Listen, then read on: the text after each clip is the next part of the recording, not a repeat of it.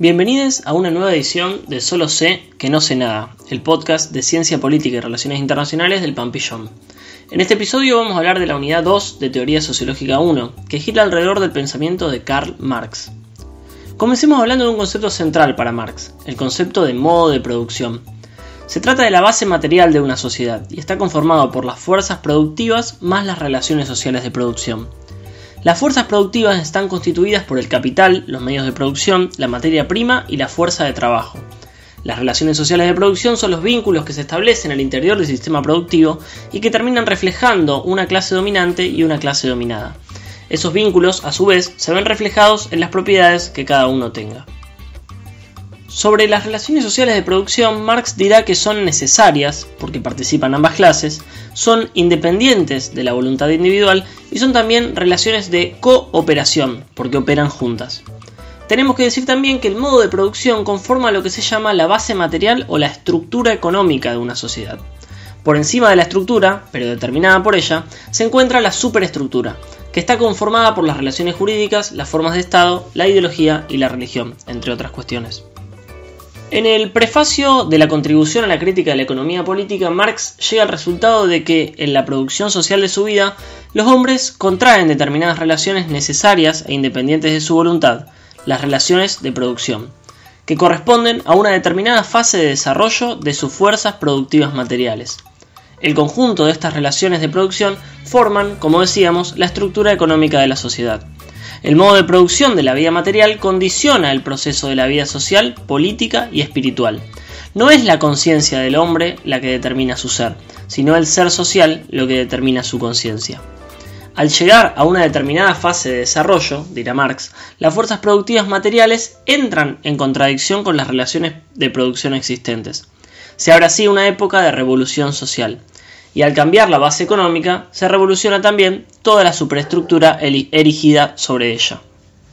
Ninguna formación social desaparece antes de que se desarrollen todas las fuerzas productivas y jamás aparecen nuevas y más altas relaciones de producción antes de que las condiciones materiales de su existencia hayan madurado en la sociedad antigua.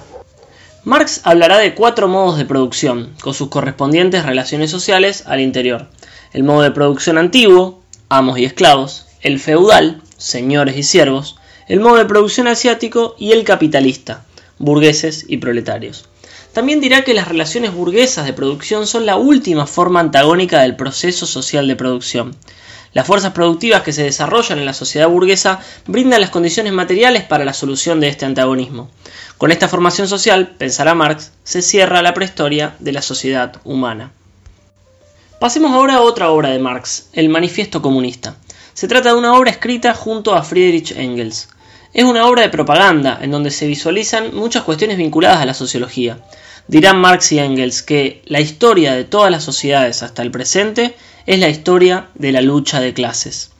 En la sociedad capitalista que ha nacido, Marx observará la lucha entre dos clases antagónicas, los burgueses y los proletarios. La primera posee, posee los medios de producción, la segunda lo único que tiene es su fuerza de trabajo. En este sentido, Marx y Engels dirán que de todas las clases que se enfrentan a la burguesía, solo el proletariado es una clase verdaderamente revolucionaria. El proletariado carece de propiedades, su vínculo familiar tiene poco en común con la relación familiar burguesa y el trabajo industrial moderno lo ha despojado de todo carácter nacional. Para el proletariado, las leyes, la moral y la religión son otros tantos prejuicios burgueses, detrás de los cuales se ocultan otros tantos intereses de la burguesía. Los proletarios, piensa Marx, solo pueden conquistar las fuerzas productivas sociales aboliendo su propio modo de, de apropiación en vigencia. No tienen nada propio que consolidar, solo tienen que destruir todo cuanto ha asegurado y garantizado la propiedad privada. Antes de pasar a otro texto de Marx, podemos hablar del concepto de materialismo histórico, que es el método de análisis fundamental en el pensamiento de Marx que utiliza en toda su obra. Dirá el autor que cuando el individuo se relaciona con la naturaleza y con otros individuos, surgen relaciones sociales de dominación, en donde unos grupos poseen la propiedad privada de los medios de producción. En un momento dado, cuando las fuerzas productivas se desarrollan, las relaciones sociales cambian. Entonces hay un cambio en el modo de producción, porque esas fuerzas productivas entran en contradicción con las relaciones sociales de producción. Entonces se suceden, como decíamos, periodos de revolución social. En esos momentos observamos vestigios de modos de producción anteriores y una visualización, como una especie de germen, de modos de producción futuros. En el capitalismo, para Marx, observamos la polarización entre las relaciones sociales burguesas de producción y las fuerzas productivas. Dirá entonces Marx que el modo de producción capitalista tiene en sí mismo su destrucción, porque nunca antes la polarización había sido tan aguda. Pasemos ahora a otro texto muy importante para el pensamiento de Marx, como es la obra El Capital. Es un texto científico y económico en el que Marx discute con los economistas clásicos ingleses que pensaban a las leyes económicas como una característica universal. En el capítulo 52, que es el que vemos en la materia, Marx va a hablar de tres clases sociales que son pensadas a partir de lo que cada uno tiene y qué es lo que recibe a cambio. Así serán tres las clases. El obrero asalariado, por un lado, que posee su fuerza de trabajo y recibe un salario, el terrateniente por otro, que posee la tierra y recibe una renta, y finalmente el capitalista, que posee el capital y recibe una ganancia. Estas tres, dirá Marx, forman las grandes clases de la sociedad moderna capitalista. De todas formas, para el autor, tanto el terrateniente como el capitalista pertenecen a la burguesía. Por último, tenemos el texto titulado 18 Brumario de Luis Bonaparte. Se trata de un libro de coyuntura. Marx lo que hará aquí es analizar una situación determinada en Francia, en este escrito, Marx distinguirá tres fracciones de clases dentro de la burguesía. Tenemos la burguesía industrial, los terratenientes y la aristocracia financiera.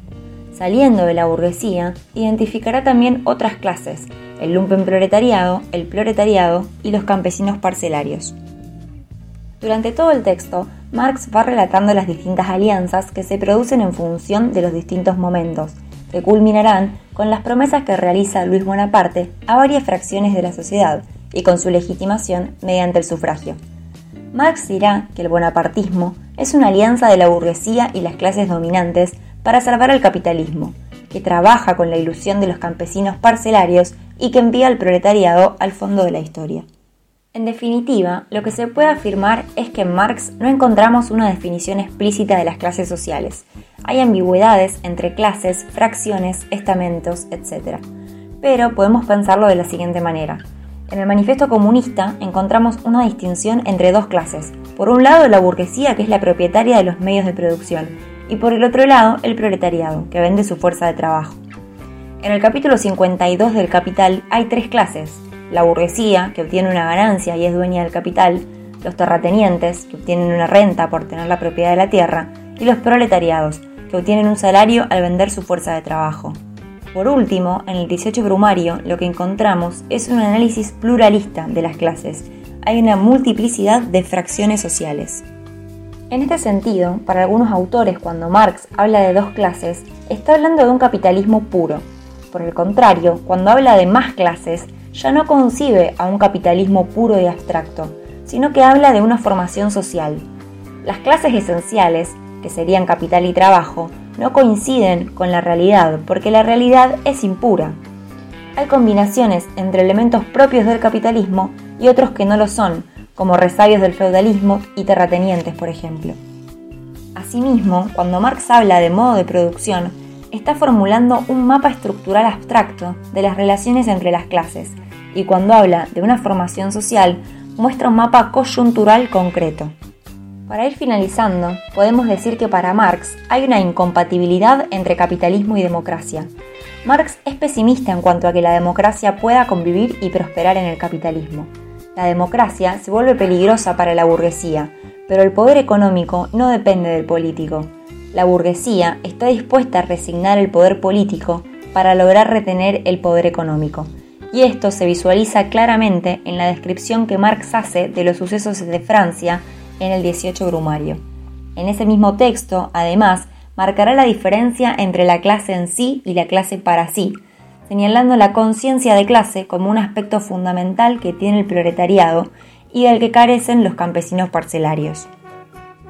En definitiva, cada texto que leamos de Marx responde a propósitos diferentes, a distintas formas de abordar un mismo tema pero eso no implica que haya una discontinuidad en su obra, sino que lo que tenemos que tratar de observar son los propósitos de cada texto y lo que Marx se encuentra analizando en cada uno de ellos. Bueno, damos así por terminado este episodio de Solo sé que no sé nada. Esperamos que les haya servido y recomendamos siempre tomar como referencia el programa de la materia y obviamente también seguir las clases y las instancias de consulta que propone la cátedra. Cualquier duda o consulta nos pueden encontrar en las redes, estamos en Instagram como pampillón fcpolit-bajo y también se pueden acercar a nosotros en la Facu. Les dejamos un saludo y nos vemos en el próximo episodio de Solo sé que no sé nada.